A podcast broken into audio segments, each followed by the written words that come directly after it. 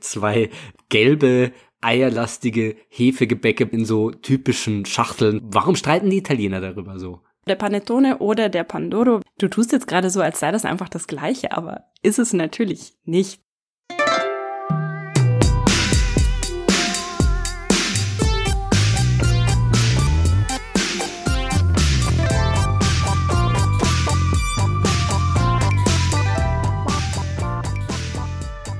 Hallo und herzlich willkommen bei Brutto Bedeutsam, ein Podcast über Italien. Mein Name ist Elisa Britzelmeier.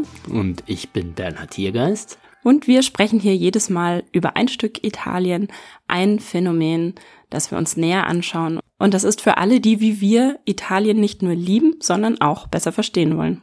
Du hattest diese Woche ja auch einen Moment des Missverständnisses, der für dich sehr ungewöhnlich ist, weil du hast dich an dem italienischen Gericht versucht und bist gescheitert, muss man sagen, oder? Psch, das kannst du jetzt nicht in der Öffentlichkeit.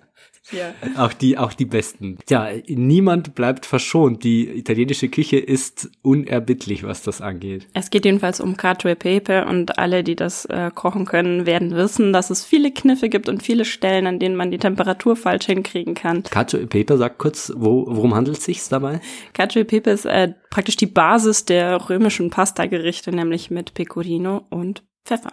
Und eines dieser ach, oh, verreckten äh, italienischen Gerichte, das nur aus drei Zutaten besteht und es ist einfach auf Teufel komm raus nicht hinzukriegen, es sei denn, man hat halt Übungen und hat sie schon hundertmal gemacht. Ja, aber darum soll es ja heute gar nicht gehen. Ich würde noch mehr über die kulinarischen Verfehlungen sprechen, aber kommen wir zum eigentlichen Thema, du hast recht. Also es geht äh, mal wieder um Kulinarik, aber wir haben dieses Mal eine Weihnachtsfolge.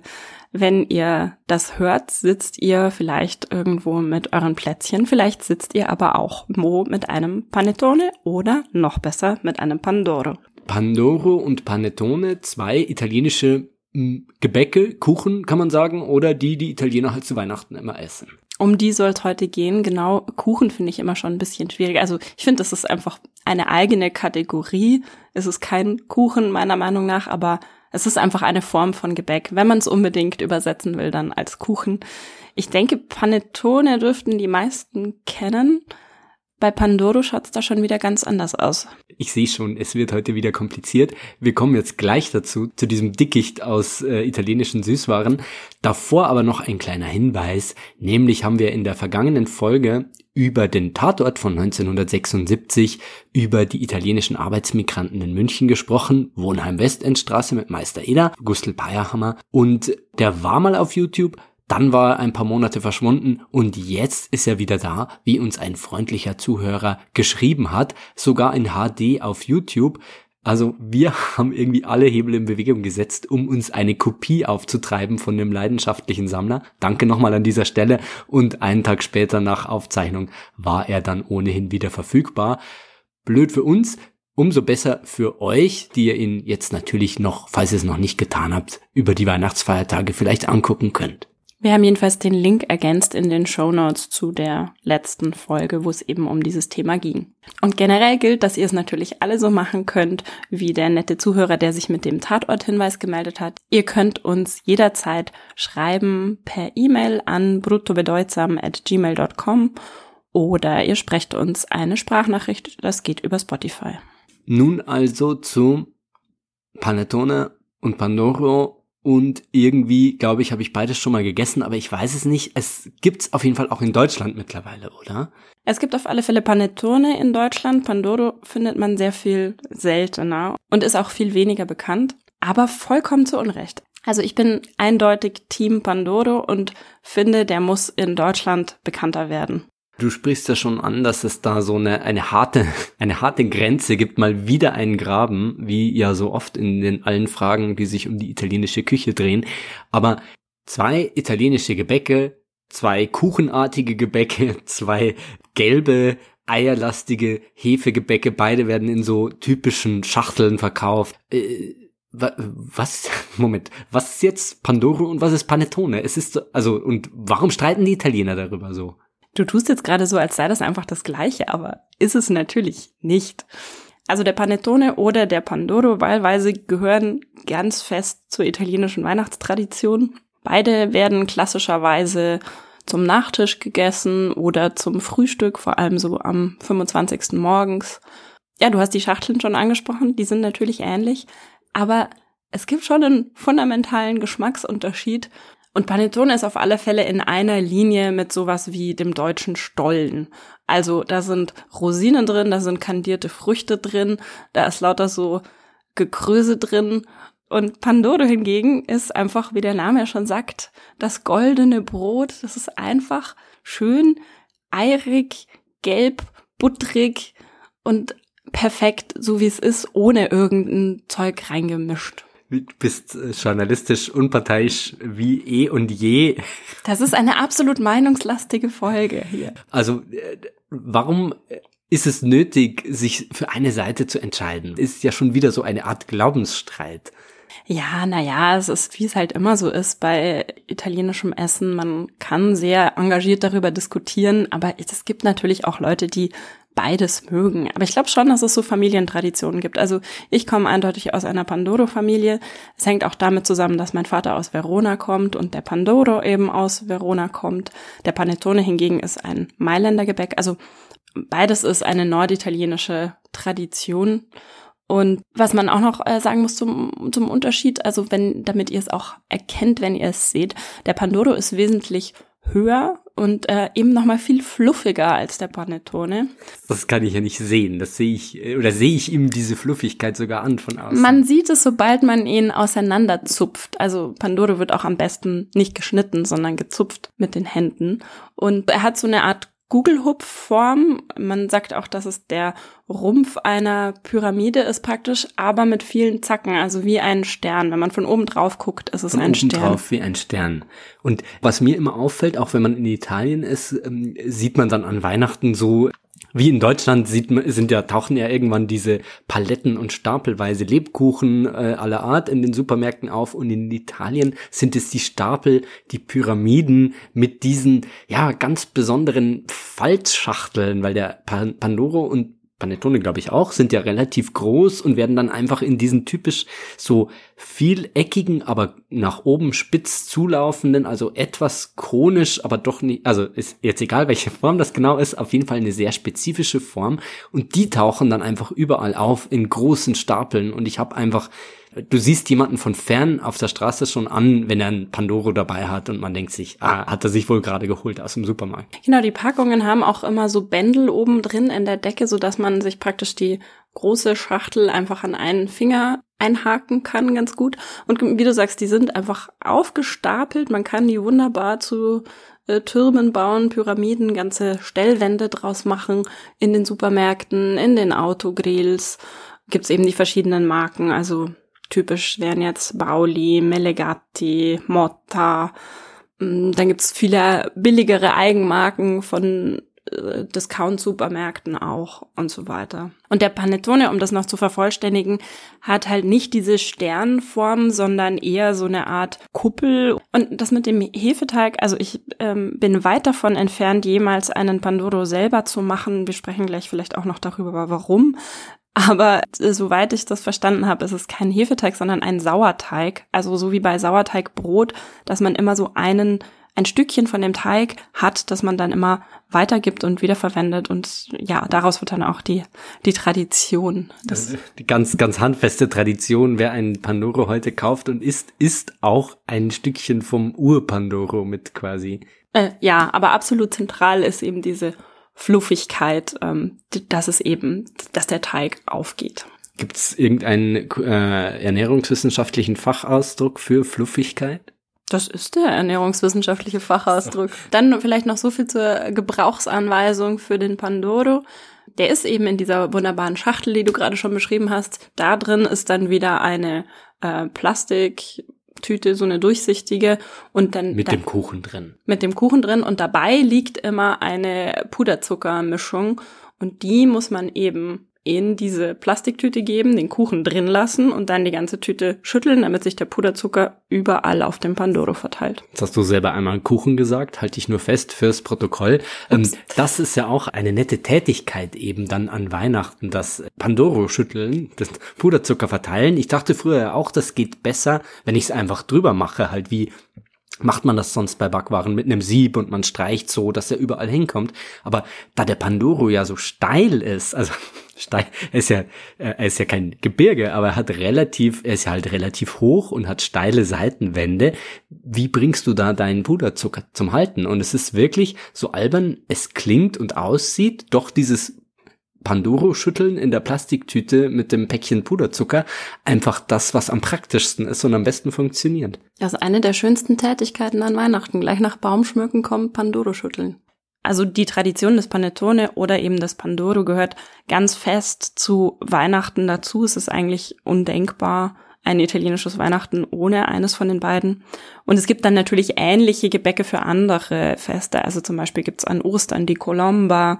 Das ist ähm, eine Taube, wörtlich übersetzt eine Friedenstaube, die, naja, so rudimentär jedenfalls eine Taubenform hat. Und das ist eine ganz ähnliche Art von Gebäck. Also auch so dieses fluffige mit Ei und so weiter. Und dass der Panettone so fester Teil eben Weihnachtens ist, sieht man schon an an vielen Stellen zum Beispiel gibt es auch eine Kinoversion davon. Es gibt den sogenannten Cine Panettone. Das sind, das ist die Bezeichnung für Weihnachtsfilme, die eben immer in der Zeit im Kino laufen. Ah, also so wie man bei uns von einem alten Schinken so zum Beispiel spricht. Also wer, wer das noch tut und wer nicht irgendwie 100 Jahre alt ist, aber es gibt diesen Ausdruck. Es gibt diesen Ausdruck, genau. Und das meint eben so leicht trashige, aber dann doch immer beim Publikum recht erfolgreiche Weihnachtsfilme. Also in denen muss natürlich nicht Panettone gegessen werden. Die heißen einfach so, weil man sie in der Zeit im Kino sieht. Eine Sache, die ich schon anmerken muss, ist, du hebst immer so auf die Fluffigkeit ab, aber eigentlich handelt sich dabei schon um recht trockene Angelegenheiten. Also ich weiß, Panettone ist das mit dem ganzen Zeug drin oder was so reinfällt in der Küche und Pandoro ist wo nix, genau. Und die sind ja durchaus manchmal trocken und mit Kaffee geht's immer total man taucht das dann manchmal ein, äh, wenn man älter ist, oder man isst es dazu, aber man braucht schon irgendwie was Warmes, eine warme Flüssigkeit dazu, Tee oder Kaffee in irgendeiner Weise. Also hast du schon mal Stollen gegessen? Das würde ich als trockene Angelegenheit bezeichnen. Und ist Stollen echt immer trocken? Ja. Das ist das wichtigste Charakteristikum am Stollen, ja. dass er trocken sein muss. Nee, aber ähm, ähnliche Gedanken hatte auf jeden Fall schon mal Johanna Dürholz von der Frankfurter Allgemeinen, die vor einem Jahr einen Artikel bei der FAZ geschrieben hat mit dem Titel Warum zur Hölle Panettone? In der Vorweihnachtszeit beobachtet unsere Autorin ein seltsames Phänomen. Menschen verschenken einen Kuchen, der nach abgelaufenem Schaumstoff schmeckt muss das sein. Also so weit wäre ich jetzt nicht gegangen. Ich finde, man schmeckt die Süße und die Bestandteile schon raus, aber irgendwie oder so dieser, dieser harte, dieser, wie heißt der, Hagelzucker, den ich zum Beispiel auf Zimtschnecken gerne mag, aber der dann da irgendwie reinfällt und irgendwie, es, es stört alles einfach. Es stört, alles, was da drin ist, stört einfach. Genauso wie Rosinen in einem Käsekuchen. Es ist so mir nicht ersichtlich, und da kann ich Johanna Dürholz schon folgen, warum der Pan Panettone so viel beliebter ist als der Pandoro. So ist es doch, oder? Ja, äh, da rennst du natürlich bei mir offene Türen ein. Probiert den Pandoro, der ist garantiert nie trocken. Nein, also Johanna Joels hat ja eigentlich einen lustigen Text geschrieben, der aber in Italien mal wieder einen riesen Wirbel hervorgerufen hat, so wie das gerne so ist, wenn in ausländischen Medien irgendwie negativ über italienische Küche geschrieben wird. Also man hat das sehr rezipiert und wohingegen halt die Pandoro-Italiener einfach nur sagen, ja, okay. Sie hat recht. Einfach. Tangiert uns nicht groß. Sie hat in diesem Jahr dann nochmal einen Text geschrieben, weil sie nämlich auf ihren empörungsauslösenden Panettone-Rant eingeladen wurde in, zum, zur italienischen Botschaft wo ihr dann zum Beispiel auch der Pandoro nahegelegt wurde, den sie aber auch nicht probieren wollte. Und sie ist jetzt auch nicht davon überzeugt, dass Panettone besser ist, als sie bisher dachte, aber es ist ein sehr netter Text geworden, finde ich, über den Versuch der Diplomatie. Also sie selber hat in diesem zweiten Text die Aufregung um ihren Panettone-Rant so zusammengefasst. Klar, Essen ist emotional aufgeladen, traditionelles Essen wie ein Weihnachtskuchen sowieso, doch mehr als ein bisschen Spaß sollte dieser Text nicht sein. Doch die wenigen Zeilen haben die Gemüter erregt, anders kann man es wohl nicht sagen. Und ganz interessant finde ich, was sie dann berichtet von dieser Veranstaltung in der italienischen Botschaft, wo ihr eben manche sagen, ja, ja, wir haben auch gelacht über den Text. Und dann schreibt sie eben weiter bei, über dieses Event, Zitat, ob ich mich denn auch getraut hätte, fragt einer der schicken Herren mich vorsichtig, so einen Text über ein anderes traditionelles Feiertagsgebäck zu schreiben, ein jüdisches etwa. Eine kluge Frage, denn ehrlicherweise hätte ich mir höchstens noch einen Stollenrand zugetraut. Der Panettone, den es in jedem zweiten deutschen Supermarkt zu kaufen gibt, und die italienische Esskultur generell erscheinen mir so nah, dass ich wie selbstverständlich darüber urteile. Dabei sollte man den meisten Italienern mit der deutschen Version etwa einer Carbonara lieber nicht kommen. Da wären wir wieder beim, beim allgemeinen Essensthema in Italien. Aber ich verstehe ein bisschen schon auch so eine Aufregung, wenn einfach ein Gericht, das du vielleicht zu Hause äh, backst, wo einfach deine Mama dann irgendwie das Rezept hat und deine Familie macht den Panettone und dann ist es halt so eine Sache, ja, dann kommt wieder jemand und sagt, äh, was macht ihr denn da? Das schmeckt ja wie Schaumstoff. Also stell dir das mal bei Deutschen und ihren Plätzchen vor. Da würde man sich wahrscheinlich nicht so echauffieren wie die Italiener, aber man fände halt trotzdem irgendwie so ein bisschen, ja, was interessiert sich dann ist, dann kauf halt keinen. Ja, ich finde Deutsch und ihre Plätzchen ist ein super Vergleich, weil es genau so diese dieser Stolz darauf genauso vorhanden ist. Aber es ist halt kein selbstgemachtes, traditionelles Gebäck. Also auch die Italienerinnen und Italiener tun gern so, als ob der Pandoro oder der Panettone so eine Riesentradition hätte. Aber das ist halt nicht so. Die wurden so in den 20er Jahren erfunden. Also, was meinst du? Also keine Tradition, aber es kann ja trotzdem sein, dass heute das viele machen. Naja, aber das ist auch einfach nichts, was man daheim selber macht. Also der Panettone und der Pandoro werden industriell hergestellt, werden in diesen Schachteln verkauft und sind einfach von ihrer Grundstruktur her ein Industrie- und Massenprodukt.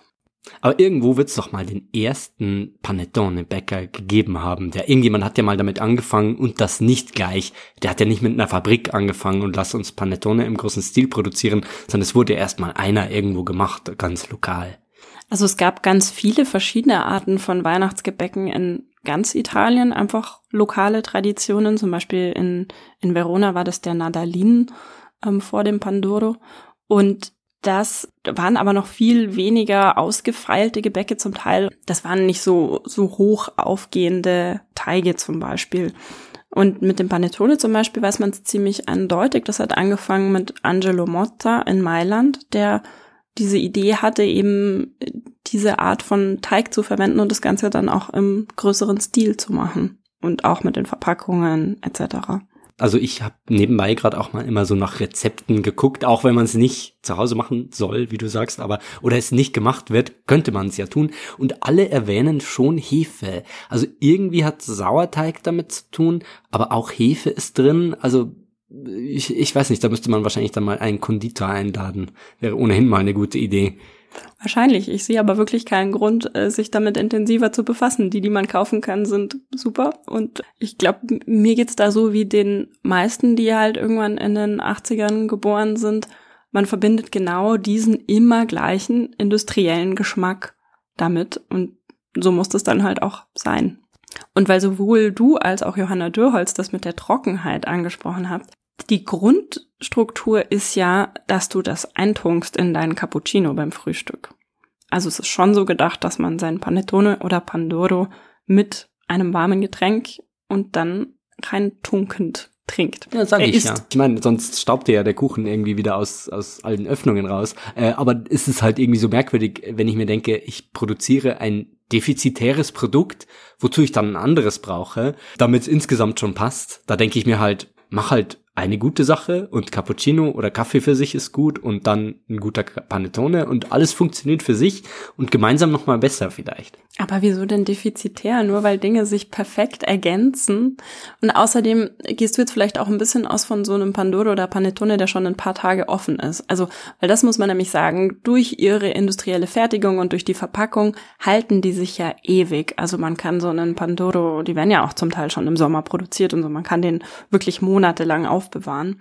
Aber wenn dann einmal angeschnitten wurde, dann muss man ihn schnell essen. Und wenn er so frisch angeschnitten ist, dann ist er alles andere als trocken.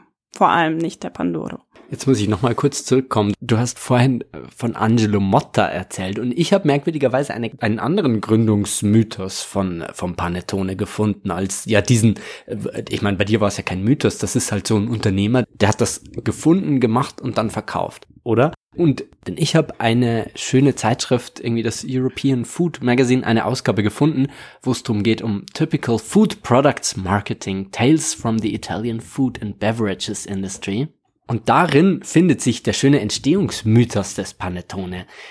Also wir befinden uns in Mailand und der damalige Herrscher ist Ludovico il, genannt Il Moro und da befinden wir uns ja quasi im 15. Jahrhundert. Der hat gelebt irgendwie von 1450 bis gut um 1500 angeblich äh, geht das darauf zurück.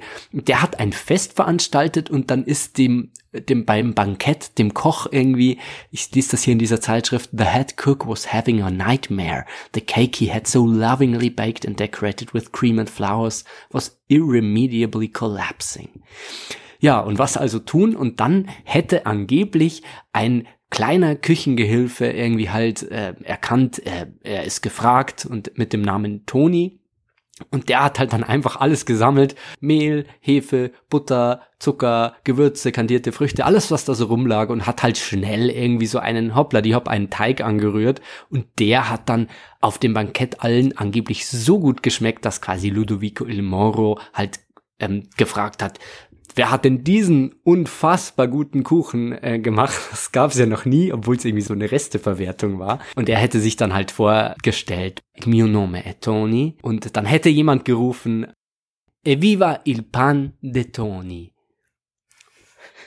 Das ist so eine unfassbar alberne Geschichte, dass ich mir denke, sie muss wahr sein einerseits und zweitens ja, liegt es halt ein bisschen nahe, wenn ich sage, hat das Nahrungsmittel, das sie herstellen, Tradition und du sagst, ja, es ist irgendwie äh, 600 Jahre alt, ähm, dann kommt das natürlich fürs Marketing etwas besser, als wenn ich sage, naja, das hat sich halt irgendwie so ein, so ein, ein Industrieller aus Mailand überlegt. Ja, was für ein Quatsch, aber das sind natürlich auch immer die allerliebsten, wie ein Essen entstanden ist, Geschichten, dass irgendwas total verquer gegangen ist und dann war es aber super lecker. Ja, wie in Bayern, als zum ersten Mal Weißwürste vom Grill in ein Wasserbad gerutscht sind, glaube ich, unter Ludwig dem äh, ja, aber die ähm, zu dem Namen nochmal, also Pandoro habe ich ja vorher schon gesagt, das goldene Brot. Und Panettone ist halt einfach ein großes Brot. Also Pane ist das Brot, das Panettone ist das Riesenbrot, das spezielle Brot, das Superbrot sozusagen. Ach so, aber da erscheint mir doch die Erklärung mit dem Küchengehilfen Toni wesentlich charmanter. Aber dann würde es doch Panettoni heißen. Naja, aber ja, du hast ja quasi eine Auslautabschwächung generell immer in den Sprachen und äh, über die Jahrhunderte, dann wird halt aus Toni, Tone, Klar, muss normale linguistische Konstante. Muss so sein. Und die andere Legende, die es ja auch gibt, ist irgendwas mit Fürst Metternich und wer sich bei wem mit irgendeinem super tollen Gebäck einschleimen wollte und so. Ja, es gibt da viel Quatsch rundherum, aber dass der Panettone und der Pandoro, so wie wir sie heute kennen, reine Industrieprodukte sind, in erster Linie muss man das einfach mal anerkennen. Da wären wir wieder bei dem, was wir in unserer Folge über das italienische Frühstück schon besprochen haben oder was ja generell einfach äh, Lebensmittelkonzerne gerne tun. Sie möchten dir was verkaufen und erzählen dir dann, wer so ein Keks oder ähm, in Deutschland halt die die ganze Bierbraukultur nenne ich es gerade. Ja, die haben, irgendwelche Mönche irgendwo genau, drauf. Haben ja die Mönche damals schon gemacht, also sollte ich mir heute auch jeden Tag irgendwie mehrere halbe reinpressen.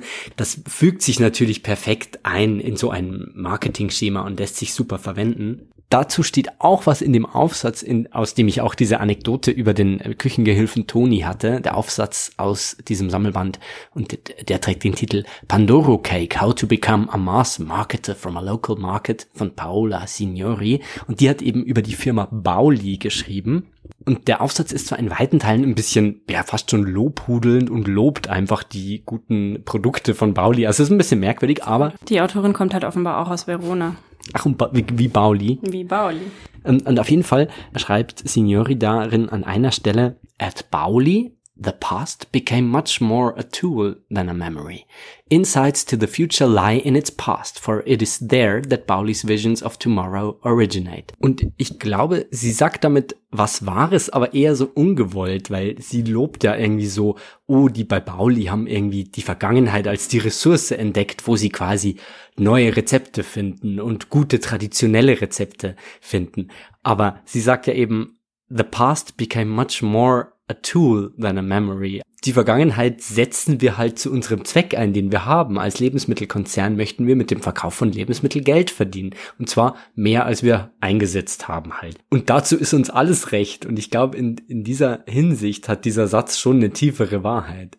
äh, diese goldene Vergangenheit, als es so tolle natürliche Rezepte gab, die gab es gar nicht. Die wird reines Marketing-Tool. Das ist, dabei handelt es sich nicht um eine echte Erinnerung. Aber das ist e-, eben genau das, was wir auch in der Folge übers Frühstück schon über, äh, na, wie heißen sie? Molino Bianco. Molino Bianco gesagt haben und wo, was wir uns da schon genauer angeguckt haben. Und mit dem Phänomen Panettone und Pandoro hat sich natürlich auch einer schon befasst, der bei uns öfter vorkommt, nämlich der Historiker Alberto Grandi, dessen Schwerpunkt auf dem Thema Ernährung liegt. Wir hatten den zum Beispiel eben ähm, bei dem Thema, warum die Italiener beim Essen so unglaublich emotional werden.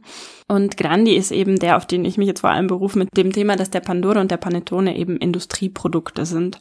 Und dass das auch überhaupt nichts Schlechtes ist. Also es ist immer wieder so eine These von Grandi, der ist so berühmt dafür, dass er eigentlich verschiedene Mythen der italienischen Küche auseinander nimmt.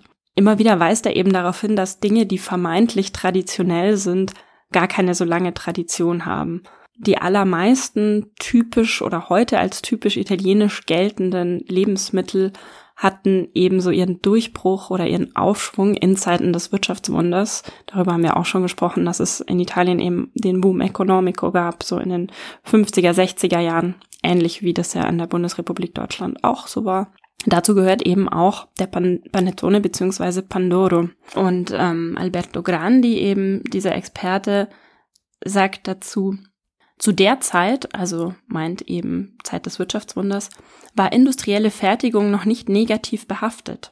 Für viele Menschen stand das standardisierte und lange haltbare Produkt in seiner hübschen Verpackung, das noch dazu aus dem modernen, schicken und wirtschaftlich so erfolgreichen Mailand kam, für eine bestimmte Form des Wohlstands. Und an diesem konnte man durch den Erwerb einer glamourös bunten Box um wenige Lire wenigstens ein bisschen teilhaben. Ich zitiere das gerade nach einem Artikel aus dem österreichischen Standard, den wir auch verlinken. Und es kam dann eben erst Jahre später, das muss man nämlich bei der ganzen Qualitätsdiskussion schon auch sagen, es gibt natürlich besseren und schlechteren Panettone und Pandoro.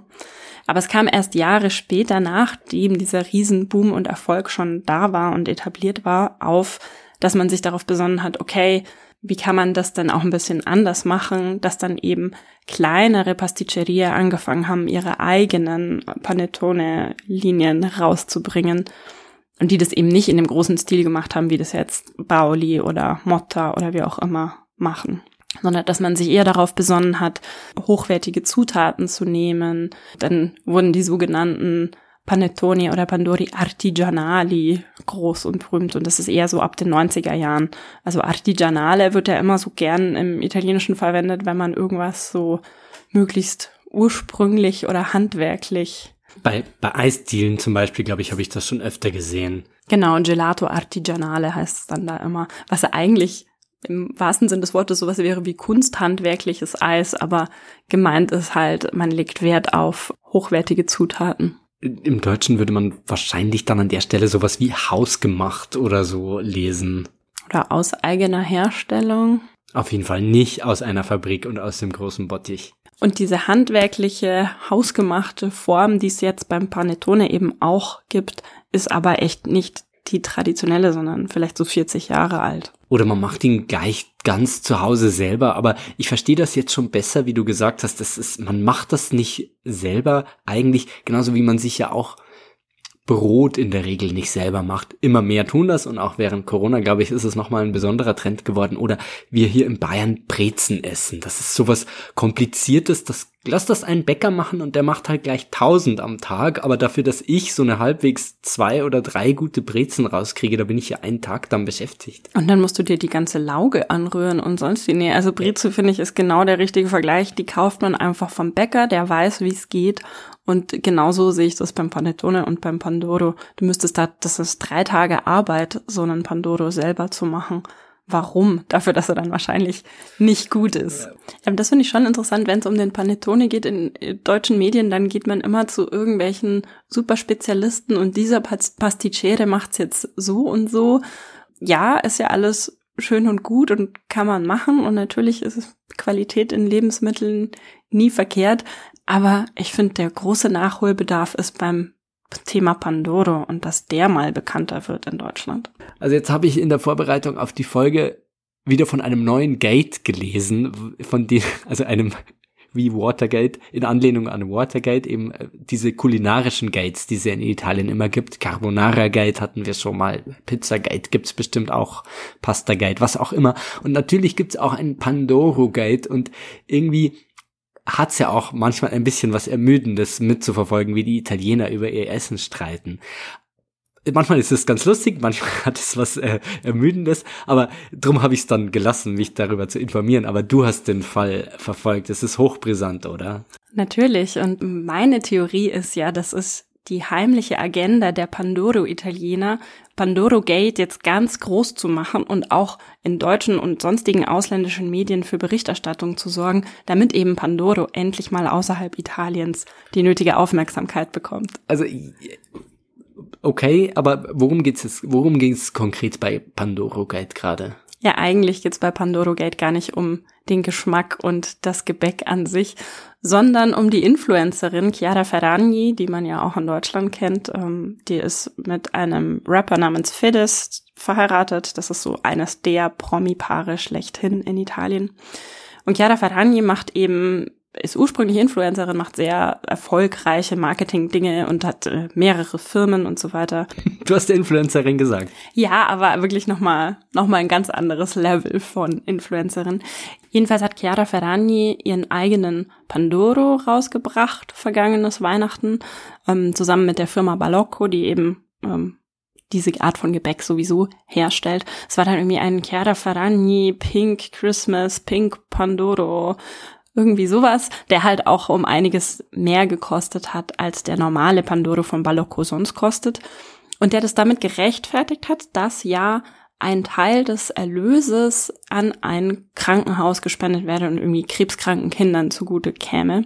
Und jetzt hat die Wettbewerbsbehörde aber gegen Chiara Ferragni und gegen diesen Hersteller eben eine sehr hohe Strafe verhängt weil das irreführende Werbung gewesen sein soll.